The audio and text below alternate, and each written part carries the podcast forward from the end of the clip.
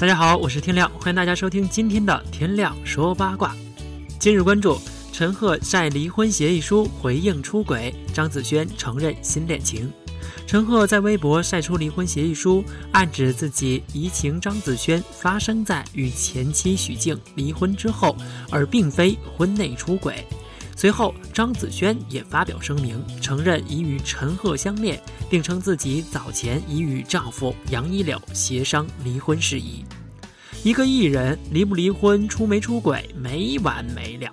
不少网友看烦了，人家私事儿干你屁事儿。不过啊，这还真是一个非常严肃的事情。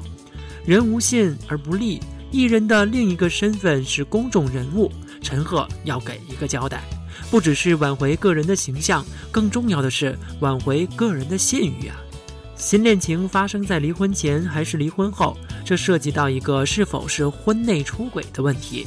文章和姚笛的事情还历历在目，婚内出轨丑闻对艺人的利益损害可是致命的，这就是陈赫急于撇清自己的原因吧。然而，比出轨更令人讨厌的是。陈赫与前妻在离婚之后，仍然扮演好男人、好丈夫的角色，这就成为了一个公然的欺骗吧。